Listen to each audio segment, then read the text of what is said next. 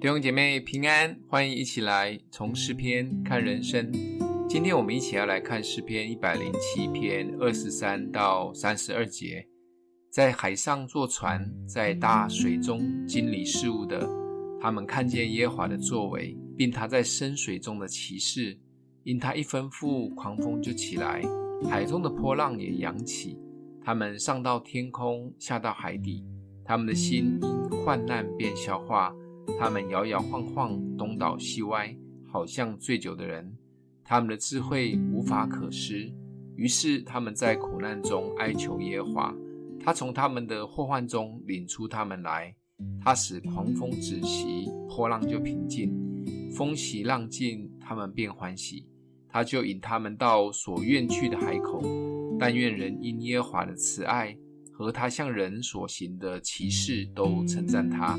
愿他们在民的会中尊崇他，在长老的位上赞美他。今天我们要来看四种苦难中的第四种。这一类经历苦难的人是在海上遇见狂风大浪的。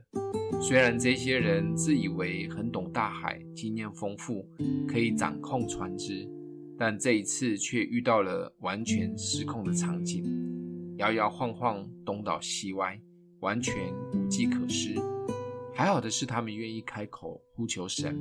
这一位慈爱神的大能，就使狂风止息，风浪平静，让他们回到想去的目的地。人生其实就像是一艘行在海上的船，有时遇见的是晴空万里、风平浪静，就像工作顺利、家庭和乐、身体健康、关系良好、服事顺遂，可以享受每一天的美好。但这样的日子却不知会有多久，偶尔出现了一些小波小浪冲击，我们可以靠着生命的经验及坚韧的性格，就熬过了这样的颠簸。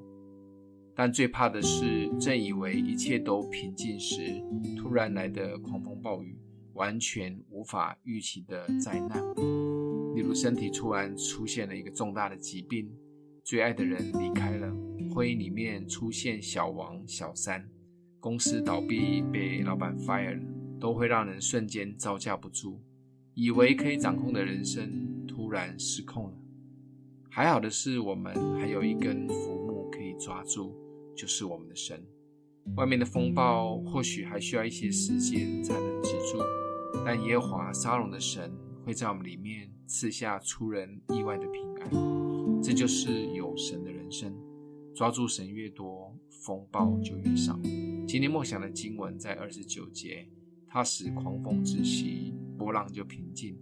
我们一起来祷告，爱我们的主，你是在洪水泛滥时依然坐着为王的神。不管生活中遇见什么风浪，求主赐下平静安稳及勇敢的心，让我们可以面对。